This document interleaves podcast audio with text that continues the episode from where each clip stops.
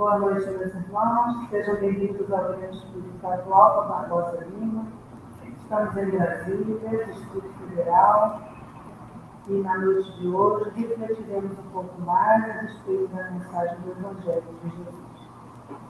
O nosso irmão convidado da noite de hoje é Eduardo Fábio, que fará para nós o assunto relacionado às bem-aventuranças. Então, vamos nos preparar fazendo a nossa prece inicial para rogar a espiritualidade amiga que esteja conosco, que inclua o nosso companheiro.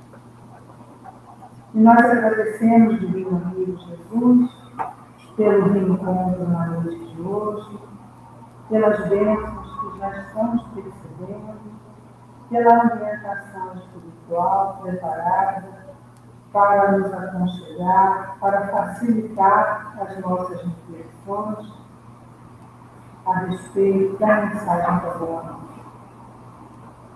E é agradecendo a espiritualidade amiga, a falange da equipe de Eduardo Barbosa Lima, vos agradecendo, Divino Mestre, e sobretudo a Deus, nosso Pai, damos por iniciada a palestra da noite de hoje, convidando então para que tome a palavra o nosso irmão Eduardo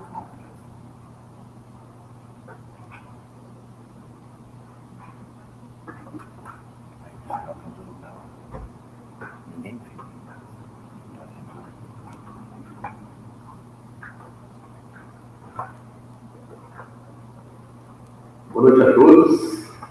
É sempre um grande prazer estar aqui no grande salão do Bloco A, o grande Chico atual Barbosa Lima, esta casa maravilhosa, que nos acolheu quando viemos aqui para Brasília, e já se vão ao longo de 16 anos. A gente tem o privilégio, a oportunidade de estudar aqui, participar dos trabalhos dessa casa e de contribuir um pouco falando sobre esta doutrina maravilhosa e consoladora, que é o Espiritismo, sobre as bênçãos do Evangelho do Cristo. Queria dar a boa noite também a todos os irmãos e irmãs que estão acompanhando pela internet, para que todos possam ser abençoados e amparados pelos mentores desta casa, nesta noite. O tema da noite é uma bem-aventurança faz parte daqueles ditos por Jesus no Sermão do Monte, que, segundo Gandhi, famoso por sua técnica de não violência, de conseguir a independência da Índia sem derramar um tiro sequer, ele afirmou, com todas as letras, que se todos os livros da terra fossem limados, mas que sobrasse está sem exemplar no sermão do monte, nada teria se perdido. Tamanha sabedoria constante desse ensino do Cristo. E o núcleo do sermão do monte é justamente as bem-aventuranças. E vamos falar hoje sobre uma delas, que é justamente sobre a aflição, sobre a dor, sobre o sofrimento Jesus disse: Bem-aventurados os aflitos, porque eles serão consolados. Mas vamos analisar um pouquinho, de forma textual, essa frase de Jesus. A gente poderia se perguntar, mas o que Cristo quis efetivamente dizer com isso, já que todos que passam pela terra sofrem de uma maneira ou de outra. Todo mundo aqui passa por aflição, por tribulação, por sofrimento. Então todos nós seremos bem-aventurados, segundo Cristo, seremos consolados. Vamos olhar para esse termo aflição. E aqui eu peço ajuda né, do Haroldo Dias, na sua tradução do Novo Testamento, que ele, é, estudando no hebraico antigo, nos ensina que esse termo evoca toda uma gama, um conjunto de sentimentos um evento doloroso, um fato desse tipo doloroso, desperta no ser humano. E especialmente esse termo era muito usado na época para evocar a dor causada pela morte de um ente querido, um ente próximo. Por isso, essa palavra é muito utilizada, era muito utilizada no hebraico para descrever o enlutado, aquele que passou pela perda de alguém amado, querido e próximo. E nesse momento que nós estamos passando hoje aqui na Terra, né, acabamos de sair aí do período bastante difícil, né, de uma pandemia, guerras, inflação, desemprego, perda de renda. Essa fala de Jesus, ela se reveste de uma importância muito grande, porque tem muita gente sofrendo neste momento. Muita gente que está aqui, muita gente que está acompanhando essa palestra pela internet está passando, com certeza, por algum momento muito difícil de sua vida. Porque são momentos em que todos estamos passando por problemas, por tribulações. Dor da perda de um ente querido, dor por termos que mudar o nosso estilo de vida porque perdemos o emprego, ou porque fomos abandonados afetivamente, ou porque ficamos doentes, ou porque estamos envelhecendo e não podemos mais fazer aquilo que fazíamos. Dores, acertos que a humanidade passa e atravessa nesse momento de transição. Mas a gente podia se perguntar, e tem muita gente que faz essa pergunta: se Deus existe, por que ele permite a dor? O Haroldo, ele nos conta que há um tempo atrás ele estava assistindo um programa de TV e era uma entrevista de um cientista, uma pessoa muito inteligente, né, muito estudada, doutorado, etc., se destacava na sua área de conhecimento, pelas suas realizações, livros, seu talento intelectual, ele se dizia ateu. Dizia que tinha rompido totalmente com qualquer espécie de religião, que não acreditava mais em Deus, havia rompido totalmente qualquer tipo de relação com a divindade, com a religiosidade, com a espiritualidade, e falava isso de forma séria, de forma grave. Não era alguém que estava debochando da religião.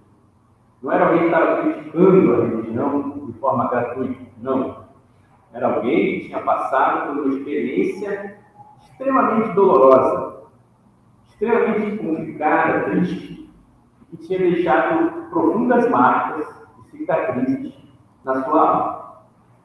E que então, refletindo, pensando, utilizando de todo o seu arcabouço cognitivo que ele poderia dispor naquele momento, ele afirmava com todas as letras que não acreditava num pai criador.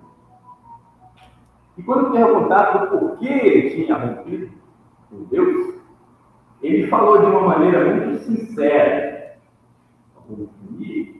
Porque a religião não explica a dor. E se há um Deus, se de fato existe um Deus, ele não poderia permitir certas dores que acontecem com certas pessoas. A sua fala é de alguém muito magoado com a vida Alguém que tinha sofrido um golpe muito profundo, muito duro, muito difícil.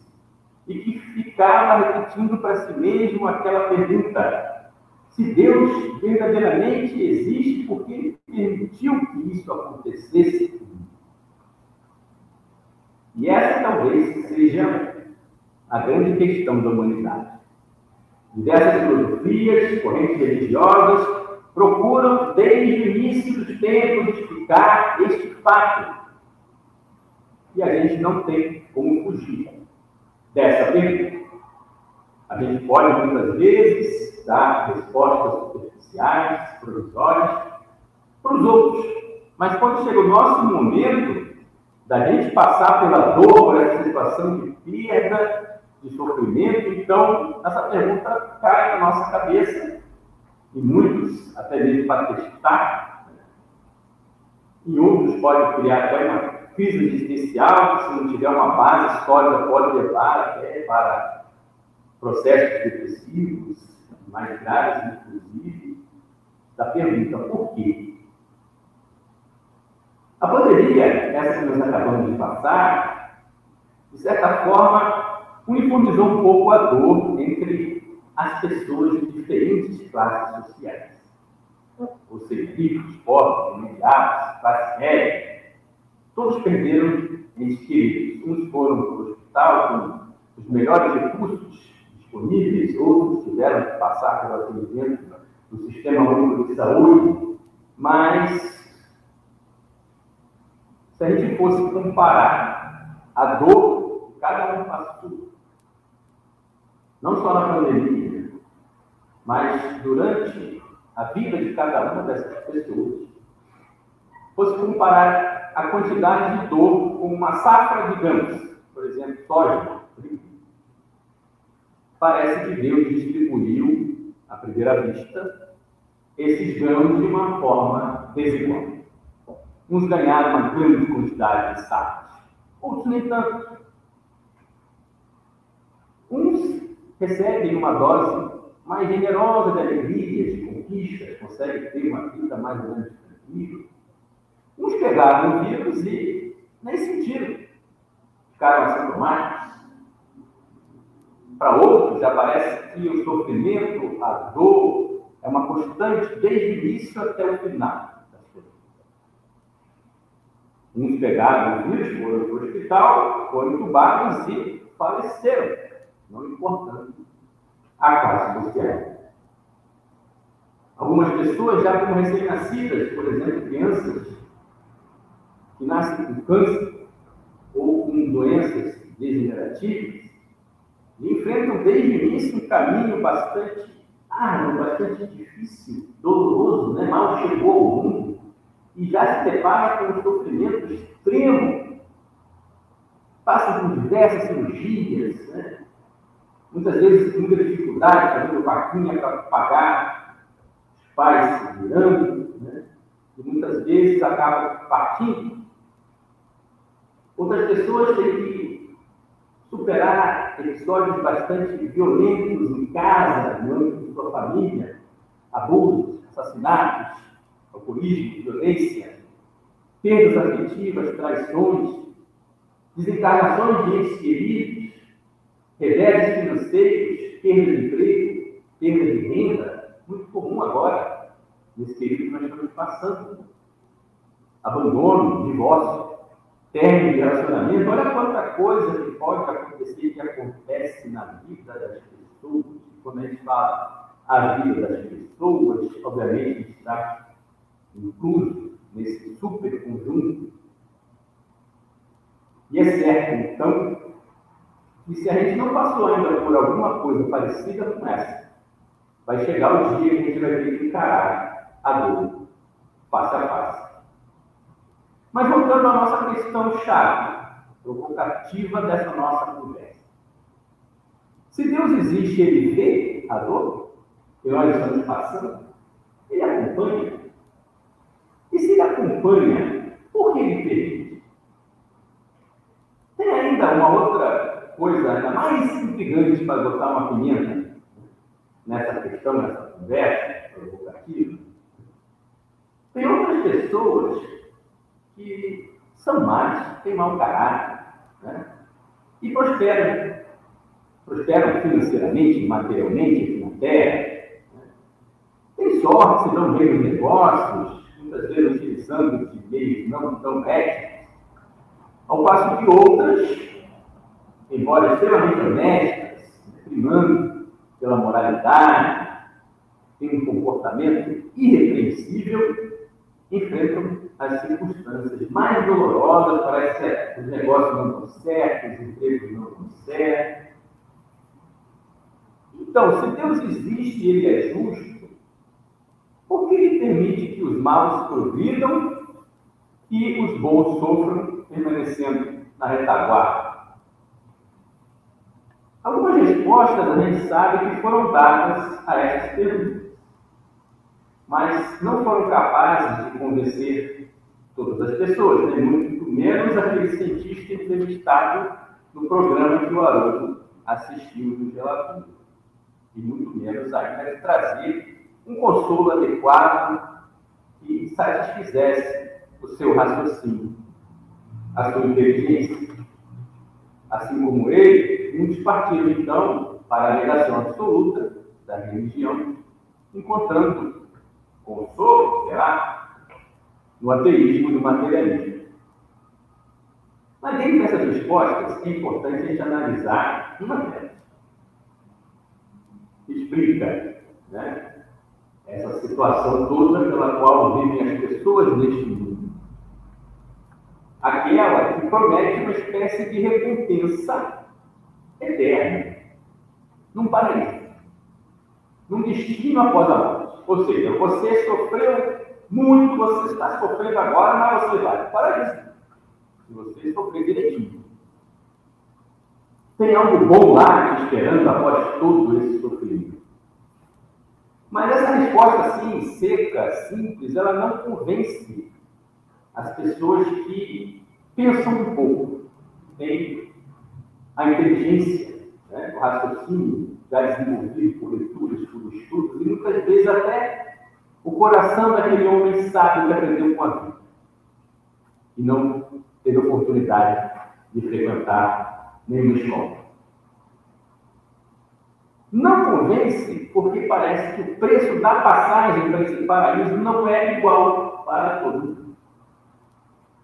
Ou seja, alguns pagam muito caro por esse ticket, né, para entrar nesse trem que vai levar esse paraíso. Sofrem a vida inteira, como nós já mencionamos, enquanto que outros têm uma vida normal, mais tranquila, né? não cometem grandes pecados, muitas vezes cometem, mas aí conversam com e ficam livres e vão para o mesmo paraíso. O mesmo hotel cinco estrelas, daquele que sofreu a vida inteira dores acervas. O mesmo hotel, ao incluso, igualzinho.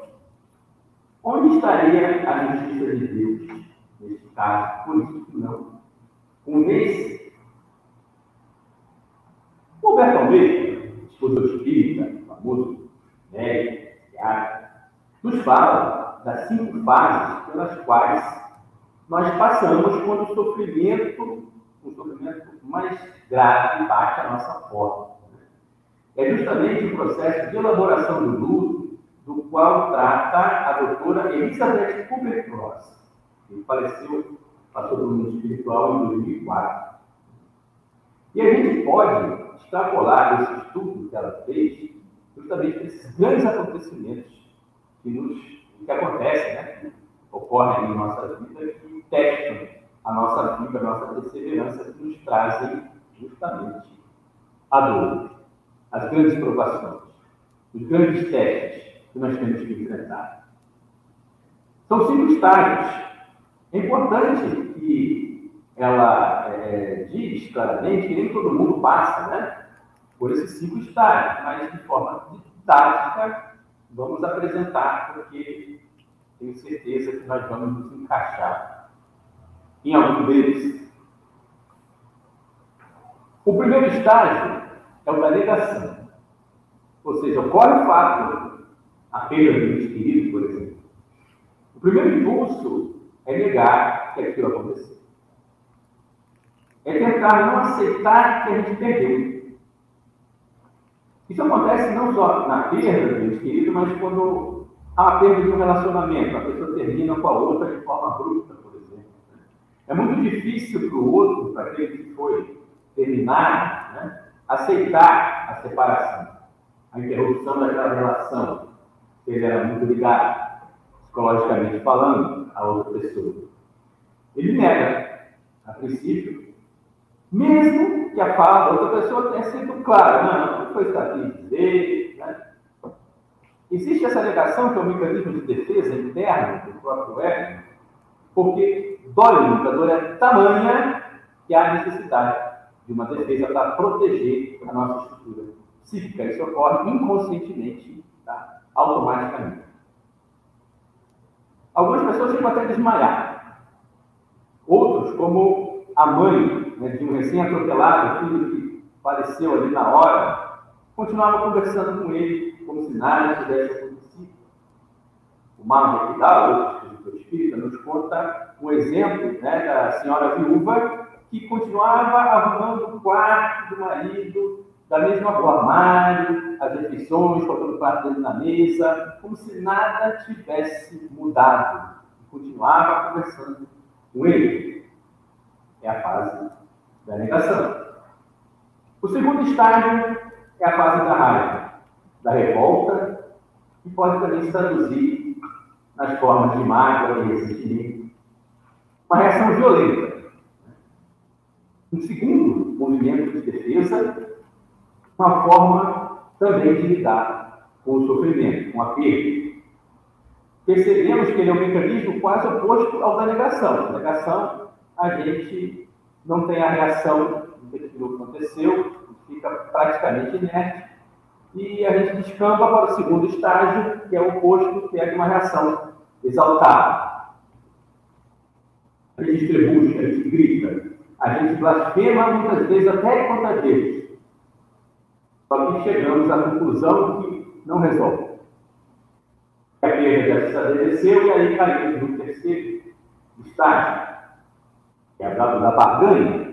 Ou seja, a pessoa sabendo que perdeu, ela tenta negociar com o divino, faz promessa, propõe a Deus um negócio. E se aquela pessoa se recuperar, eu vou fazer isso, eu vou me tornar melhor, eu vou me tornar perfeito, eu vou subir a escadaria da pena, eu vou no Círio de Nazaré, pegar na corda e sangrar as minhas mãos. Busca alternativas milagrosas. Isso acontece muito também quando a pessoa tem em casa mente com Alzheimer. Acha que ele vai voltar ao normal e faz a promessa, faz a barganha com Deus. É uma estratégia de que a pessoa ainda está vulnerável a situação e não acredita numa possível volta ao status quo anterior. E quando percebe que nada disso dá resultado, cai na tristeza, e é um estágio bastante perigoso. A tristeza, a gente sabe que é uma emoção, é natural, né, quando há uma situação perda. O problema é que ela pode evoluir para um estágio depressivo. E quando a pessoa percebe que perdeu aquela dor, tamanho, o sofrimento é acervo, e não adiantou negar, não adiantou se revoltar, não adiantou se estrebuchar, nem barganhar, ela se fecha em si mesma, chora, o que pode conduzi-la justamente à depressão, que é uma doença, que é o mal do século XX, que tem estatísticas extremamente alarmantes no mundo de hoje, onde a pessoa não aceita aquilo que aconteceu e se fecha em si mesmo. E a gente pode ficar preso nesse processo, fazendo da dor um sofrimento e não uma lição, não um aprendizado. Muito importante destacar, é, é, dor e sofrimento são utilizados como palavras diferentes por alguns autores e como sinônimos por outros autores. Roberto Almeida trata de forma diferenciada. A própria Joana trata de forma, é, é, sinônimo de vários grupos dela. Então, há pessoas que passam por essas dores e permanecem na negação, ou permanecem na raiva, ou permanecem na tristeza, mas o luto é como se fosse uma grande estrada coberta por neblina, aquela névoa grossa, e que a gente precisa ir em frente para poder enxergar mais adiante e sair daquela situação. Entendam o luto como esse processo de superação do sofrimento. Mas a gente ficar parado, a gente fica perdido. Não vai sair daquela situação. A gente precisa passar por todas essas etapas para emergir lá no final, no quinto estágio, que é o estágio da resignação, que é o estágio da aceitação daquela lição. A gente se rende de que aquilo aconteceu. E quando a gente faz isso, a gente fecha o ciclo. A gente fecha o luto. Esse ciclo pode durar muito tempo. Pode demorar meses, muitas vezes até anos, porque, conforme diz Kardec no Evangelho segundo o Espiritismo, a obediência é o consentimento da razão e a resignação é o consentimento do coração. Muitas vezes, racionalmente, a gente consegue entender aquele processo que aconteceu com a gente, mas ainda não conseguimos, lá dentro do nosso coração, nosso sentimento, aceitar verdadeiramente. E aí continuamos sofrendo, até chegarmos efetivamente ao quinto estágio. Joana de Angelis, o livro Plenitude, Plenitude é um livro muito bom para quem quer se aprofundar nessa questão da dor e do sofrimento. Ela aborda essa questão o livro inteiro. E ela entra de sola nos afirmando que o sofrimento é a única certeza da vida. Forte isso, né? E como forma de enfrentá-lo, ela nos mostra um conceito bastante interessante de resignação dinâmica. O que seria isso, Eduardo? É um, uma aceitação do problema. Aconteceu aquele fato. Com uma atitude corajosa de enfrentar o problema, de remover a causa, quando isso for possível. Quando não, de aceitar o ocorrido como aprendizado, como crescimento da nossa própria alma, como um ensinamento para o nosso próprio engrandecimento espiritual. Aí, nós já estamos entrando no terreno da nossa filosofia espiritualista, doutrina consoladora que chegou à Terra em 1857 como consolador prometido por Jesus, com a missão de esclarecer a mente humana e consolar sofredores, dando sentido àquelas palavras de Jesus. E como o Espiritismo ajuda o ser humano a lidar com essas questões, a lidar com a dor, a lidar com tudo isso que nós estamos falando até agora. Ele dá explicações racionais, claras, diretas, objetivas, amplas, diversos exemplos, diversos livros, romances, discursos, ele nos mostra que, primeiro, nós não estamos sozinhos. Nós estamos acompanhados, amparados por outros corações que muitos nos amam. Existe toda a humanidade, uma espiritualidade que está ao nosso redor, torcendo por nós, fazendo o planejamento da nossa evolução, nos guiando, nos amparando. Que Deus nosso Pai, Todo-Poderoso, tem por nós o infinito amor. E isso não só quando nós estamos encarnados, na próxima. A providência divina também atua quando nós estamos do lado de lá. André Luiz, por exemplo, livro Nosso Lar, quem não leu, né, pelo menos o filme, né, é de leitura obrigatória para todos que querem se aprofundar um pouquinho mais nessa ciência, nessa filosofia maravilhosa, passou oito anos numa região de sofrimento, de espiritualidade, e ele estava desamparado, sozinho nesse tempo todo. Não, a mãe dele, o espírito mais evoluído, estava velando por ele, intercedendo por ele junto aos espíritos é, mais esclarecidos, os ministros do nosso lar, para que ele fosse resgatado. E isso aconteceu quando ele, uf, despertou, deu condições para que houvesse a sintonia para o seu resgate. Da mesma forma que na Terra nós temos os nossos espíritos protetores, temos os nossos anjos guardiões, nossos espíritos familiares que velam por nós, a gente é que se afasta deles. A gente, quando entra numa dificuldade, numa tribulação, a gente tende a se desestabilizar, a perder a sintonia. Aí entra a importância da prece, para que a gente possa criar esse canal de comunicação e receber ajuda. Não agir de uma forma como uma avestruz que coloca a cabeça dentro de um buraco, tentando, acreditando que a situação vai passar. Nós temos esse poder. Segundo, o Espiritismo nos mostra que nós temos que passar por certas provas, por certas expiações, e existe um motivo justo para isso. Existe um motivo, uma razão justa pela qual a gente passa por dificuldades, por tribulações, por problemas, por dores, por perdas. E que cabe a nós bem aproveitar essas lições, para que a gente possa ganhar o fruto, a recompensa dessa prova. No Evangelho segundo o Espiritismo, né, o capítulo 5, o maior capítulo do livro, tem o título justamente igual ao desta palestra, igual ao da bem-aventurança de Jesus. Bem-aventurados os aflitos. Ali ele aborda muito bem o tema do sofrimento, o tema da dor, o tema da distribuição aparente e desigual do sofrimento perante os seres humanos aqui nesta nossa vidinha minúscula. O tema da prosperidade dos maus e da aprovação dos bons.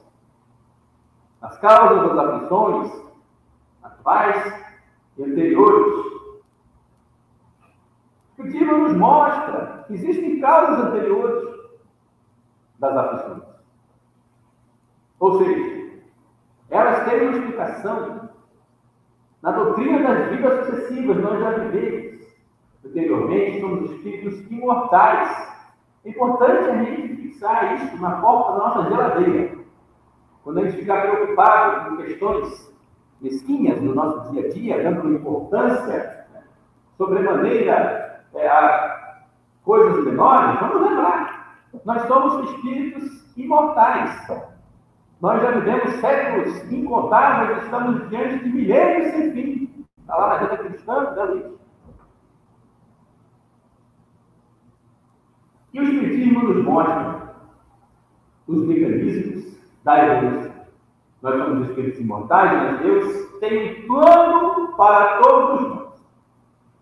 E esse plano envolve a chegada a um estágio de perfeição relativa à criatura, a que a criatura pode aspirar, onde todas as nossas imperfeições, tais como o egoísmo, o orgulho, a vaidade, a timidez, o apego aos materiais, já não mais farão parte de nós. Mas para a gente conseguir chegar a esse estágio, né, e nada na natureza se faz ao salto, existe um espírito de sequência muito bem delineado. Esses mecanismos atuam, eu diria, sem dó nem piedade. Primeiro deles nós estamos falando desde o início da palestra, que é o, o sofrimento, o adulto.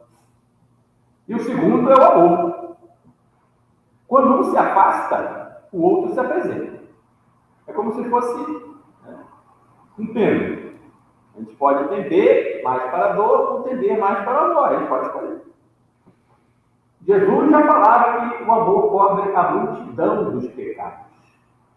O que significa? Que quando o amor está presente, a dor não é tão necessária. Ela pode ser substituída, porque a alma já está demonstrando um amadurecimento na sua caminhada evolutiva. Mas, se a gente se distancia dele, a gente tem o livre arbítrio para isso uma coisa que Deus respeita muito na criatura humana, não força jamais você seguir o caminho A, o caminho B, para que você tenha o mérito, você possa receber a recompensa daquela sua decisão. Mas se você escolher o caminho da dor, infelizmente, ela virá.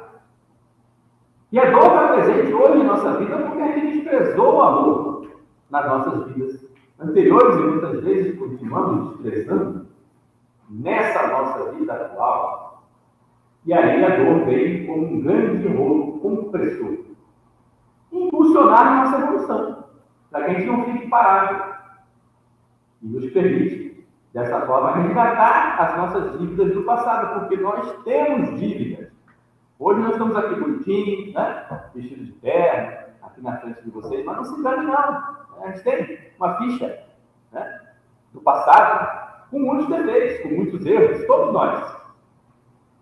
Estamos aqui um dos objetivos dessa nossa vida é tentar limpar um pouquinho essa ficha suja que nós temos. E a gente limpa pela dor ou pelo amor. A gente pode escolher. Se a gente fica parado, um alerta muito grande para quando a gente fica demorando para aceitar convites de trabalho, né? porque o rolo confessor da dor logo ali atrás. O Espiritismo desvenda a questão da lei de causa e efeito, da lei de ação e reação.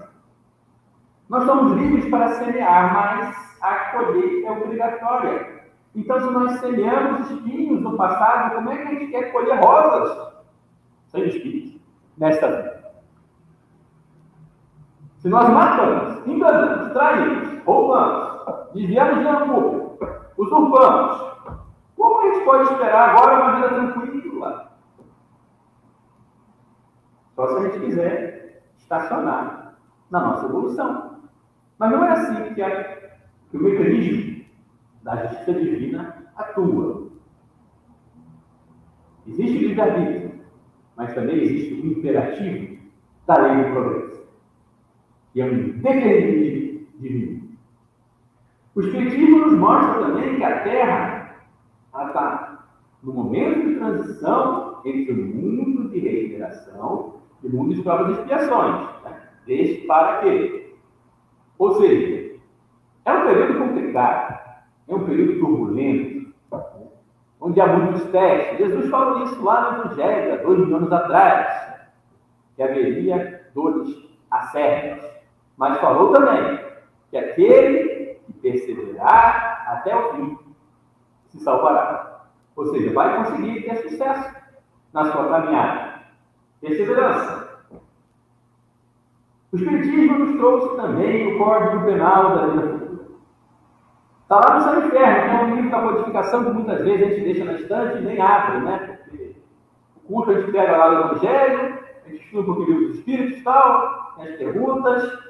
Quem é médico está desenvolvendo, estuda bastante o livro é, é, dos médicos, mas São Inferno a gente deixa meio de lado, né?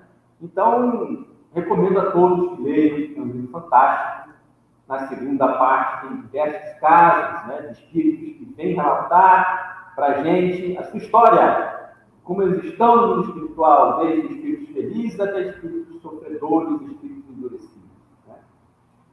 E lá, na primeira parte, tem esse código penal da vida futura que também nos traz uma explicação para o sofrimento.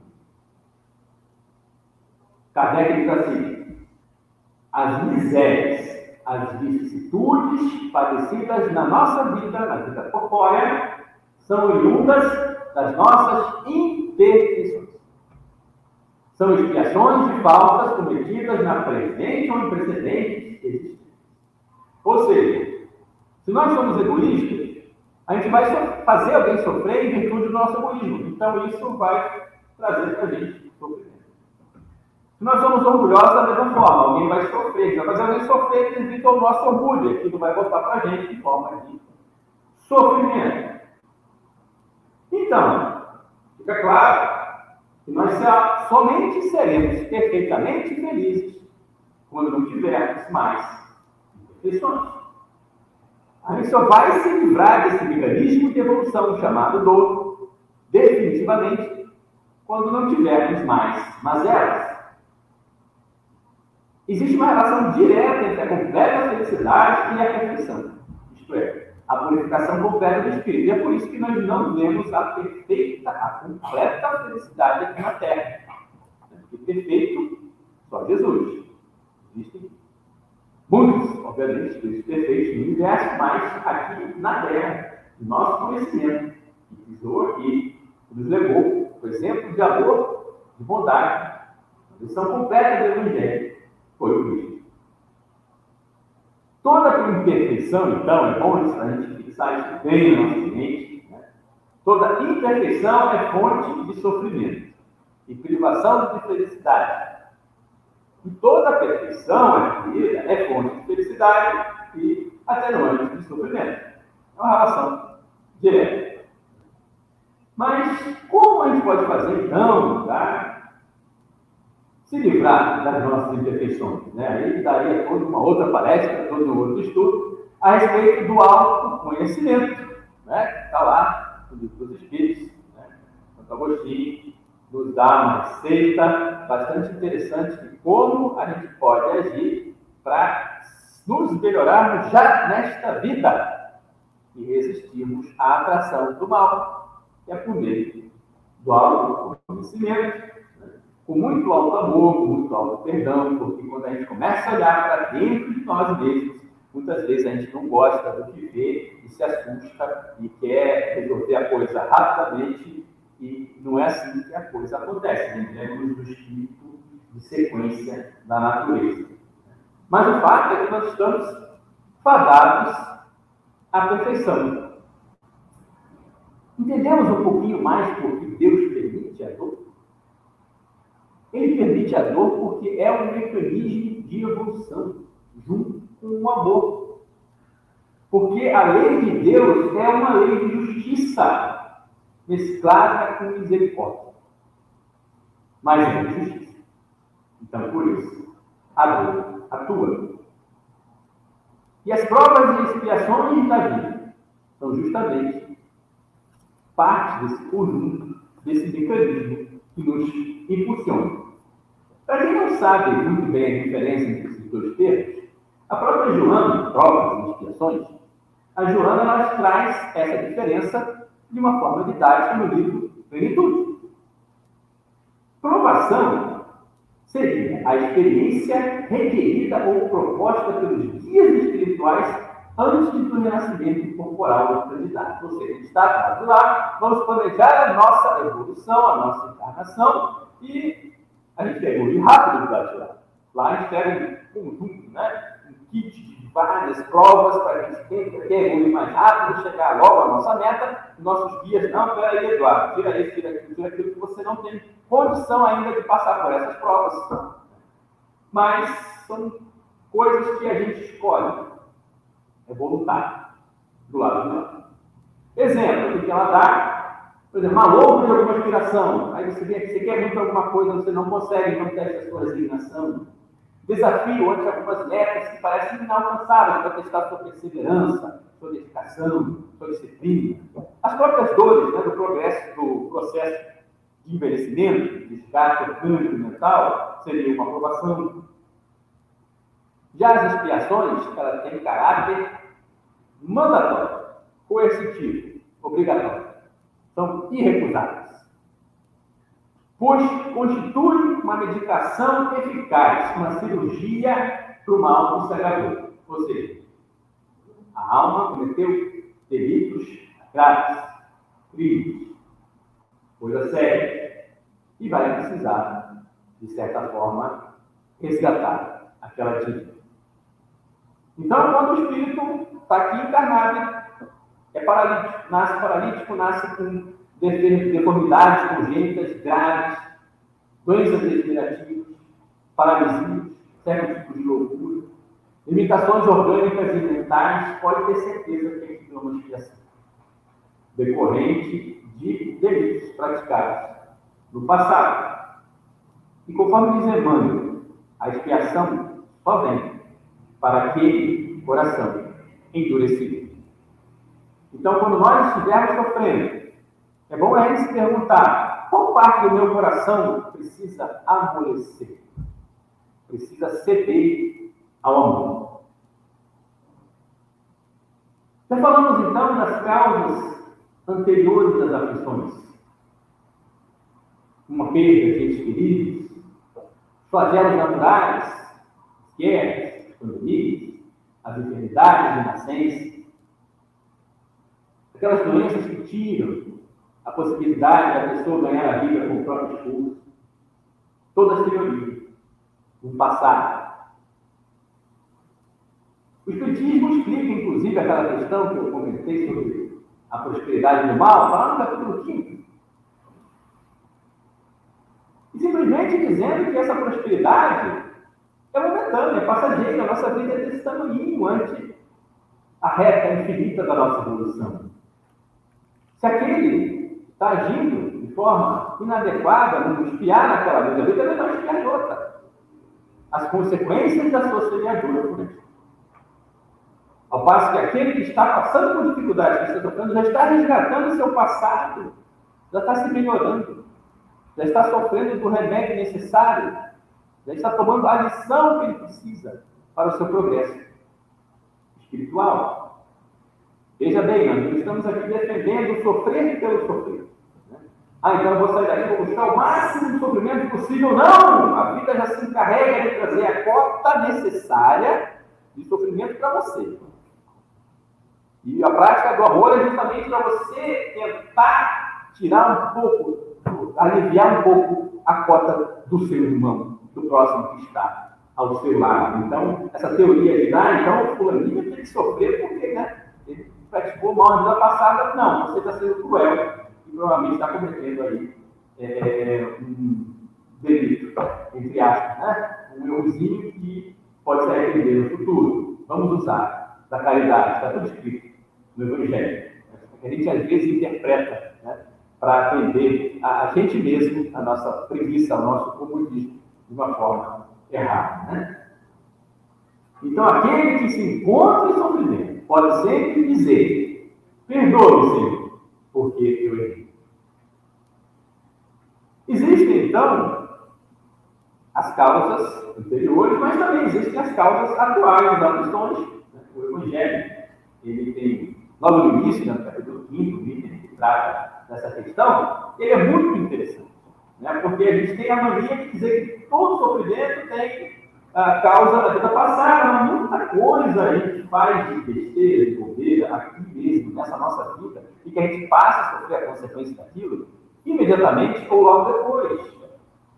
Aí Kardec fala, né, quantos homens são vítimas da sua ambição, do seu orgulho, da sua imprevidência, né, por não dosar a sua linguagem. Né? Quantas pessoas, por exemplo, são despedidas de emprego, perdem oportunidades porque tem que responder à altura, não leva nos acordos para casa, né? e fala aquela coisa, depois se arrepende, aí já é tarde demais. Né? Kardec analisa a questão do casamento, né? Das uniões que não tiveram por base do amor e do interesse, como é que pode dar certo? É óbvio que vai ter problema, né? vai ter dificuldade. Quantas brigas, quantas disputas poderiam se evitar se as pessoas tivessem um pouquinho mais de paciência, calma, né, fossem mais ponderadas? Aí a gente vê logo né, o trânsito, né? Briga de trânsito. Aí, eh, quantas pessoas né, é, é, são fechadas, tem uma fechada no trânsito, e aí perde a paciência, muitas vezes tem uma arma no porta-luva, e aí já viu. Né, ou utiliza do próprio carro como arma né, para atropelar as pessoas que quais se envolver em discussões e olha a consequência, acaba destruindo a sua vida e jogando fora oportunidades por mero, é, por não saber como lidar com a situação da forma mais adequada, né? mero capricho, vamos dizer assim, de não levar desaforo para casa que cá entre nós, né? a gente que estuda, é a coisa mais adequada do mundo. Quantas doenças e enfermidades são decorrentes da intemperança dos excessos, né, da gente não saber limite. Kardec fala da educação dos filhos, é um item que ele fala de muita coisa, né? Catarina daria também uma palestra. Mas quantos pais são infelizes com os filhos porque não combateram germes do orgulho e egoísmo, dos maus sentimentos, né? por preguiça, por fraqueza, é um trabalho único, não tenho tempo para isso, aí terceiriza a educação, depois lá na frente corre a ingratidão. E Kardec termina esse pedindo para a gente interrogar a nossa consciência para fazer realmente um exame se aquela dor pela qual nós estamos passando naquele momento, se a gente tivesse agido de uma forma diferente, em algum momento, em algum instante para trás, a gente estaria passando por aquele, por aquela dor, por aquele sofrimento. Importante a gente fazer esse raciocínio. Mas você se lembra então da pergunta que eu fiz no início da palestra, quando Jesus disse bem-aventurados os aflitos? Ele realmente disse que todos os que sofrem aqui na terra serão bem-aventurados? A resposta para essa pergunta também está no capítulo 5 do Evangelho Espírito. Quando Cristo disse: bem-aventurados os aflitos, que o reino dos céus lhe pertence, não se referia de modo geral aos que sofrem, já que todos sofrem, estão na terra, todo mundo sofre. Quer o trono, quer de asa sobre a paz. Mas há poucos sofrem bem. Poucos compreendem que somente as provas bem suportadas podem conduzi-los ao reino de Deus. Então, gente, não basta sofrer, não basta sentir dor. A gente tem que sofrer com paciência, com resignação, com coragem. O desânimo é uma falta, tira ponto. Deus nos recusa consolações desde que nos falte a coragem. Ele quer que a gente passe pela dor sem bastear, sem reclamar. Para isso, nos deu a prece. E todo esse conjunto de livros, de ensinamentos, de palestras que vem desde o Cristo até hoje. E o Espiritismo nos esclarece com todos os pontos que eu mencionei para vocês. Lembremos que Deus não coloca fardos pesados em ombros fracos. Então, nós temos a corda de sofrimento proporcional às nossas forças e aquilo que a gente consegue efetivamente passar. Mas a gente efetivamente só consegue passar pelas dores com sucesso se tivermos resignação e coragem. Lacordé, então, termina a explicação traduzindo a bem-aventurança pela seguinte forma: Bem-aventurados os que têm ocasião de provar sua fé, sua firmeza, sua perseverança e a submissão à vontade de Deus, porque terão centruplicada a alegria que lhes falta na terra, porque depois do labor virá o repouso. Termino esta minha palestra com um soneto do poeta Cruz de Souza, chamado Glória da Dor. Está lá no Parnaso da Lei primeiro livro psicografado pelo nosso saudoso Francisco Cândido Xavier.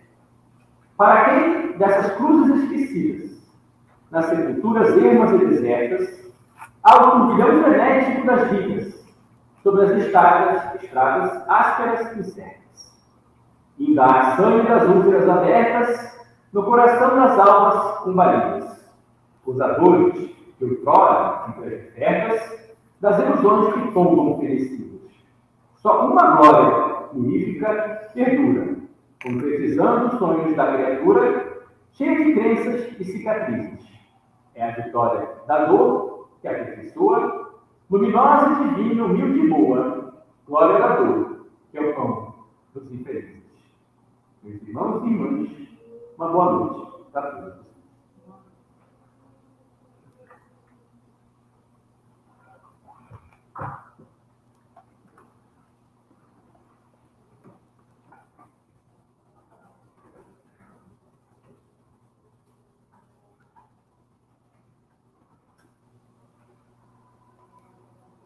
Fica então o convite para os nossos irmãos, para todos nós, na verdade, a reflexão a respeito do, do tema trazido na de hoje pelo nosso irmão Eduardo Fábio. E nós temos alguns avisos para compartilhar com os irmãos. O primeiro deles se refere à retomada do trabalho dos passes. Então, já estamos é, oferecendo os passes presenciais aqui no Grande Espírita, às segundas-feiras, às quintas-feiras e aos domingos também. Então, após a palestra pública, está sendo oferecido passe. Convidamos os irmãos, então, a retomarem a, a vinda presencial ao nosso Grêmio, para então retomarmos os nossos trabalhos, aqueles com os quais estamos comprometidos, e também para oferecermos os nossos estudos para apoio do trabalho que é realizado pela espiritualidade aqui no Salão, a favor de cada um de nós que estamos aqui, a favor dos nossos irmãos desencarnados e daqueles também que estão em casa. Então, após terminar a nossa, a nossa explanação, na verdade a explanação do Eduardo, né, e terminados os nossos avisos, o passe terá início. Outro aviso também se refere à, à retomada do estudo sistematizado. Então, o Departamento de Estudos Doutrinários, responsável pela, pelo estudo sistematizado da doutrina e pelo estudo sistematizado do Evangelho, convida os irmãos a virem presencialmente no próximo, daqui a 15 dias, na verdade, dia 27 de agosto, porque os estudos estão sendo presenciais aqui no Salão do Bloco A, onde nós estamos agora, nesse momento, presencial e quinzenal. Então, é, aqueles irmãos que já estavam participando no modo virtual, agora virão presencialmente, convidamos para que estejam aqui conosco. Nós, nosso encontro, a nossa retomada de, das aulas foi nesse sábado, dia 13, que foi muito agradável, contamos com uma média de 55 estudantes aqui nesse salão, e foi uma aula muito boa, foi com o nosso irmão Maurício Puro, que deu abertura aos trabalhos desse segundo semestre. Então, para o dia 27, convidamos os irmãos estudantes a estarem aqui conosco para continuarmos estudando sobre a doutrina dos Espíritos.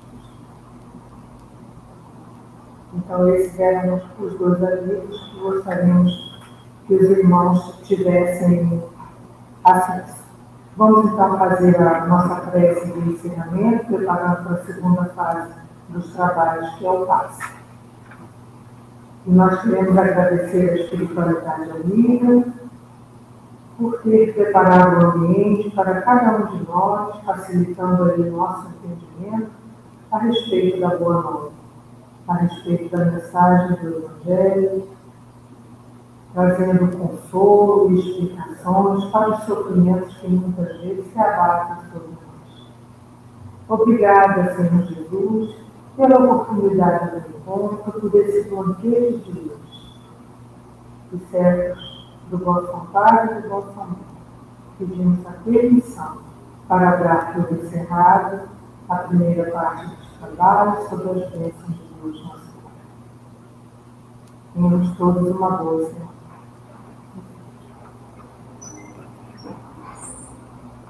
Convidamos então os irmãos passistas